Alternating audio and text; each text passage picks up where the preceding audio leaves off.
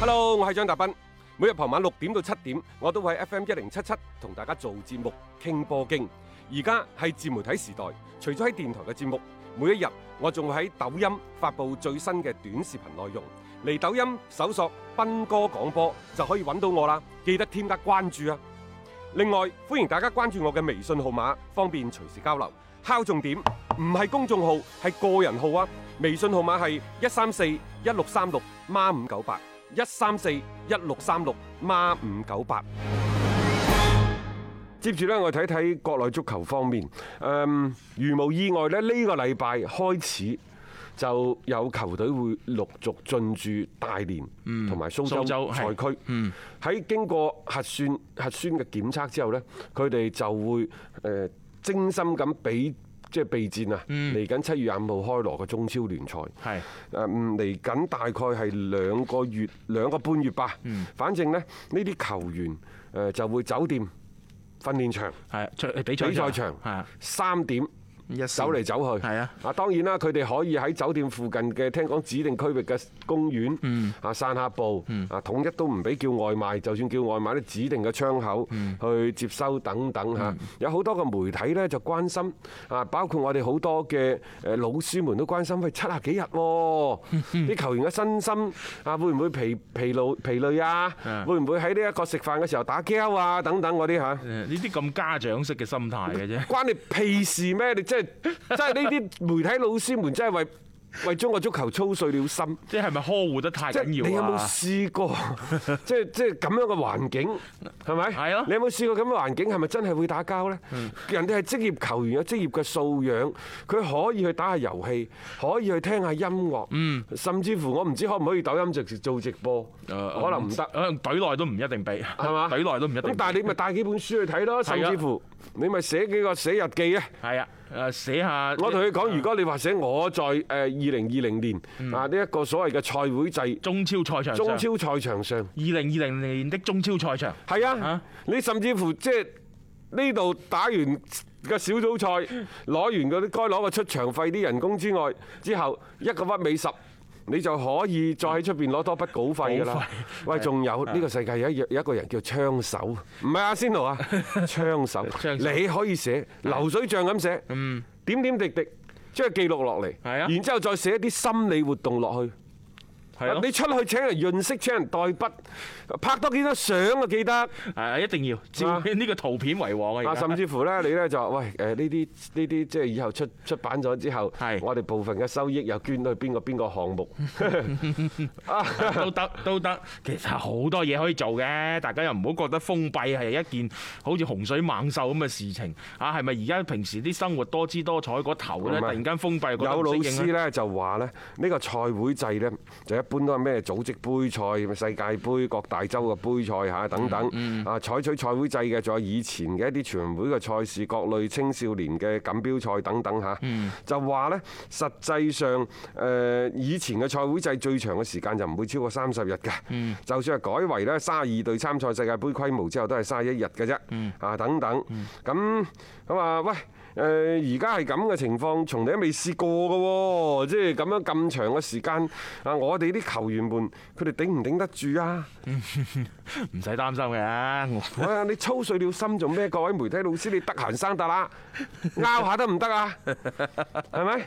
使你擔心，人哋成年人嚟㗎，七八十日，如果相對地佢係相對自由地喺一個地方，你使乜擔心佢啫？人哋人工高，福利好嗯而。且佢哋比賽任務都幾重㗎，邊有咁多話閒下時間去做一啲其他嘢？冇錯，啊仲有喂訓練比賽，訓練比賽，嗯佢平時何嘗唔係咩呢？係唔係啊唔係相對集中咧？當然你可以話佢翻屋企有細路仔，有老婆仔女喺度啊即陪係調住劑佢。下可以。咁人哋而家都可以視頻嘅啫，啊呢個係可以喎嗯喂 你啊，喺呢個疫情期間，你有幾耐冇一談？係咪有那麼一段時間？嗯你幾耐冇冇同你心愛嘅人喺度見面啊？有幾多家庭嘅夫妻、父母嗯啊、子女等等冇同自己嘅屋企人喺度見面，都有㗎。你由你記得二三月份嘅時候。係啊，即係有即係有有啲朋友甚至乎真係已經大半年冇點啊見過㗎啦。仲有。而家呢，就話中國足球協會嚟緊嘅來年仲會大幅降薪，嗯，大陳雖然主席親自推動，係所以而家有好多足球俱樂部嗰啲大牌咩侯克啊、沙希域嗰啲未簽約嗱，沙希域呢就一定會繼續，因為中超好揾食啊嘛嗯。侯克第一年紀相對比較大，三十四歲啦，嗯思鄉深切，但係喂人哋啊買。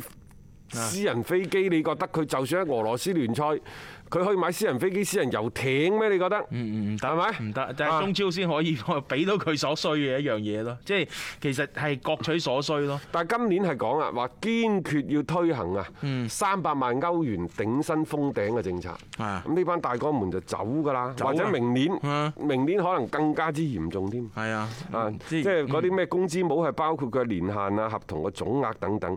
一句講晒啦，就係以前。你班大哥們嚟中超踢波，奧斯卡已經講咗啦，佢喺最近咪喺巴西嗰度接受啲記者訪問，一陣間又話：，誒，我哋邊係為錢嘅啫，啊我哋真係為呢一個興趣去踢波啫嘛，係為推動中國足球發展去踢波。奧斯卡嗰個啊年紀過嚟為興趣啊。係嘛？ 然之後第二次佢又講：，唉，我上次都係吹水嘅啫， 實際上我都要為我家人考慮下。你又唔講，你係為自己滿足自己嘅貪婪心，滿足自己嘅慾嗯望嚟中超賺取高薪，唔所以呢啲佢又唔夠啲非洲球員直接啊。係有乜所謂啫？係啊，大家都知嘅即嘢。係人為財死，啊鳥為食亡。只要我唔傷害人，唔做一啲傷天害理嘅事情，呢度中超人傻錢多。喂嗯係，你願意俾咁高人工，我又冇揸住槍頂住你，一定要俾呢啲錢我。冇錯啦，我我亦都你情我願啊嘛勤勤懇懇付出自己嘅啊！努力。所以你有咩唔好意思啫？唔好意思嘅係同你簽約俾咁高人工，你嗰班傻佬啫嘛。 嗰啲佢哋自己要諗諗佢啦，係即係反正誒，但係人哋又冇，人哋又冇錯嘅喎。啊係啊，我請你奧斯卡翻嚟啊，我請你侯克翻嚟，我攞到呢個冠軍，使嘅唔係我嘅錢。啊第一啱唔啱先？係使嘅唔係我嘅錢。好啦，就要就算係使我錢，都係使老闆嘅錢啫。但係老闆一計計條數，哦。喂，唔係喎，我使呢十零廿億，我去出邊刮人頭攞流量，你出邊唔知平幾多？講到底呢，都係你班網民係啊、你班嘅球迷喺度埋單啫嘛。冇錯啊使得值啊係 啊，呢個值係點解呢？呢個值係因為點解佢認為你嘅人頭值呢？因為而家我哋經濟發展咗，你嘅人頭可能過去值幾分錢一個人，而家就值幾毫子、幾蚊，甚至乎幾百咁咪蚊。漲咗咯呢樣嘢。咁啊升咗㗎啦！哈啊，你你你屋企啲樓有冇追上通脹啊？ 係咯，樣樣嘢都係發展嘅。 呢、個即係呢個目光呢個角度嚟講，其實所有嘢唔係話單方面去造就而家咁嘅情況係，即係各方各面推動到而家咁嘅結果。OK，你足協你係想限嘅，咁你出表伴隨而嚟嘅，肯定係大規模嘅呢啲嘅外援嘅一個即係叫退潮嘅一個情況。首先我想講下，誒俱樂部嘅工資結構呢，你好難將佢降低嘅。誒當然好似中國足球協會呢啲夾硬嘅大棒咁打落嚟去降呢，唔係唔得。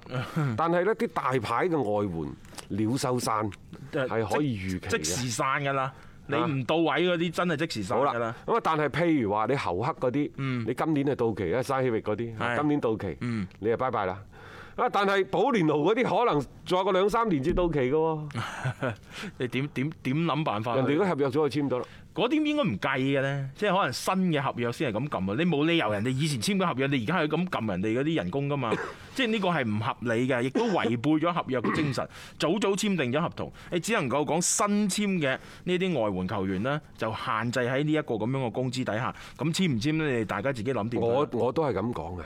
誒嗱，首先呢，就減人工，又或者限薪等等係冇問題嘅。係係對於中國足球嚟講，一定係好事，因為我哋而家嘅水準根本匹配唔到咁高嘅人工。嗯，但係你可唔可以後後少少？啊，俾個後少少啊俾個緩衝時間。歐足聯，你有啲嘢你中中國足球協會你要學嘅，你就唔好學啲咩西甲聯盟，你就唔好學嗰啲乜嘢，因為西甲聯盟係一個職業機構，你留翻以後嘅中超公司，又或者係呢一個足足球聯盟去學啦。你去學下咩歐足總、誒英足總、啊西班牙足總，又或者係學下歐足聯，人哋所有啲嘢全部講緊係幾年之後嘅。因為呢個限薪得唔得呢？係得嘅。係你可唔可以同大家講，喂，二零二二或者二零二三賽季開始，我要限薪？啊！即係你一定要俾大家一個緩衝嘅空間。仲有一個，你用 U 廿三，你用啦。你可唔可以講俾大家聽？喂，我過幾年至用。係喂，人哋英超嗰度講到明啦，廿一歲、十九歲以下啲僆仔隨時上一線隊，隨時打波。你可唔可以學下呢啲啊？啊，冇即係錯。拿來豬係好嘅，你俾啲緩衝嘅空間俾人哋得唔得？嗯你冇理由噶嘛！你而家係咪造成一個相對唔公平啊？我哋保連奴嗰啲簽到二零二三、二零二四，你可以用多兩年啊。 我侯克今年到期啦，應該講啊，陳主席應該知㗎，佢一刀切。咁係咪嗱嗱聲續 約呢？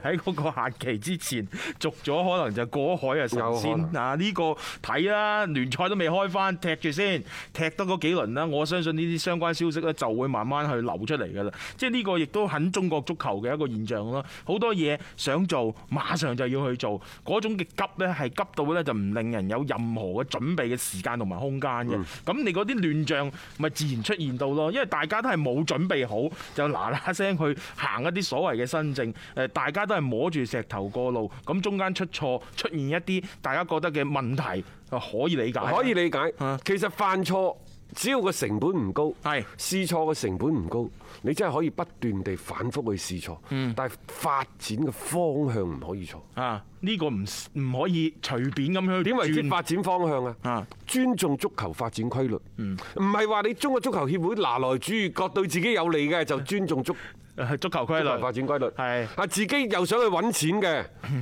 就即係又係啊又做出一啲違反足球規律啲嘢出嚟，所以我話個方向最重要。誒呢啲嘢大家心知肚明啊！再講落去呢，你就收唔翻個話題嘅啦。所以呢，我喺抖音嗰度講得好清楚嘅，呢個世界有兩種足球，一係足球，第二係中國足球。 好高度嘅概括啊！